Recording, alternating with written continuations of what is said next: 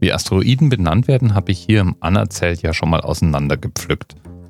Asteroiden haben im Allgemeinen einen mehr oder weniger frei gewählten Namen. Da gibt es so einige absurde Stilblüten da oben.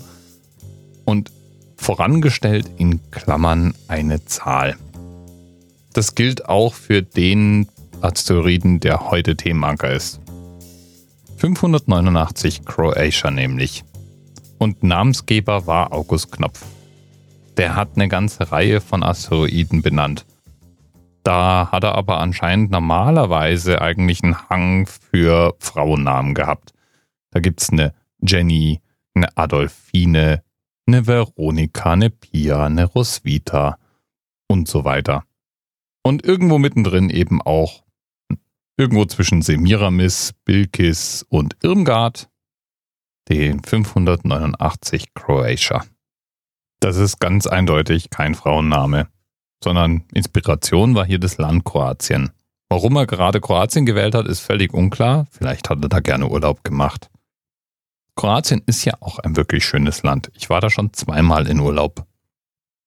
Kroatien ist ja relativ unscheinbar. Obwohl es sehr viel Geschichte mitbringt und als Urlaubsnahziel beliebt ist, wissen wir nicht so richtig viel darüber. Es hat 4,1 Millionen Einwohner bei einer Fläche von 56.594 Quadratkilometern. Zum Vergleich, Niedersachsen hat 47.600 Quadratkilometer und auf der Fläche dann schon fast 8 Millionen Einwohner. Die sind recht dünn verteilt. Da haben ja Touristen dazwischen Platz. Kroatien hat nämlich über 1240 Inseln und das zum Teil in spektakulär schöner Landschaft. Auch einzelne Städte in Kroatien sind berühmt für ihre Schönheit. Dubrovnik ist eine dieser Städte, die von Poeten und Reisenden aller Zeiten beschrieben wurden. Und es zieht sich bis heute. Auch als Drehort für Serien wie Game of Thrones und andere ist Dubrovnik perfekt geeignet.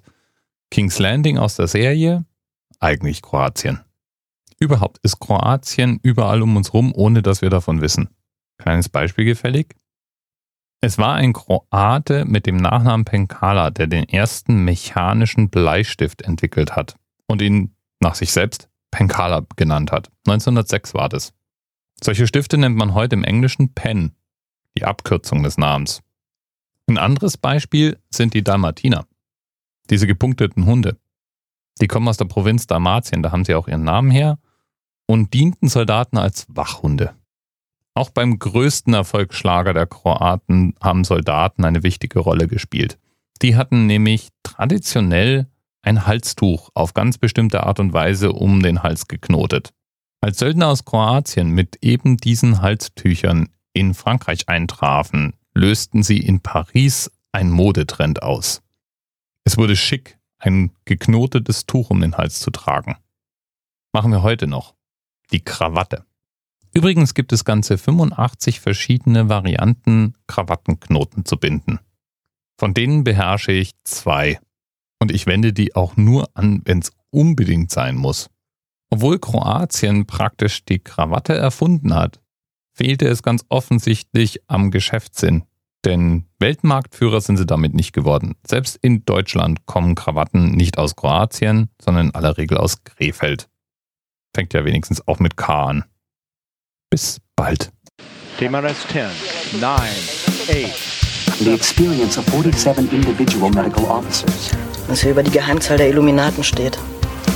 Und die 23. Und die 5. Wieso die 5? Die 5 ist die Quersumme von der 23.